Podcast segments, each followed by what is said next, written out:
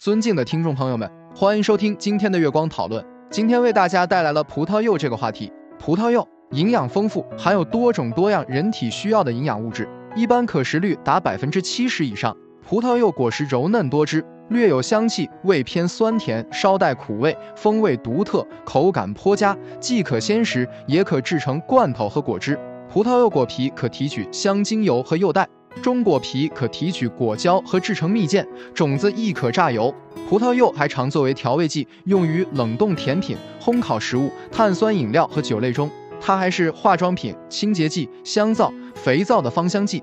葡萄柚能滋养组织细胞，增强肝功能力，能增强食欲，增加体力，能改善肥胖、水肿及淋巴腺系统疾病，能抗菌、开胃、利尿、消毒、美白等。能净化深层油性暗疮和充血皮肤，促进毛发生长和紧实皮肤及组织，防止衰老皱裂。能治疗毛孔粗大、调理油腻不洁皮肤。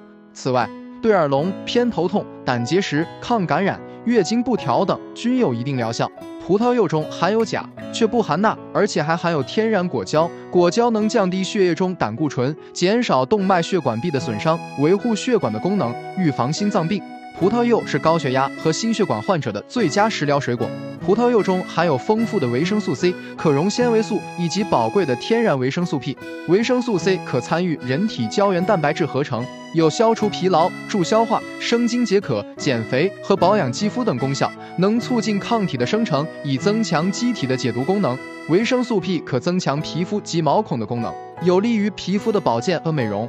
还具有清热退火的功效，有利于改善血管的渗透性和脆弱性。葡萄柚能帮助钙和铁质的吸收。葡萄柚含有天然叶酸，可以预防服用避孕药的妇女及孕妇贫血。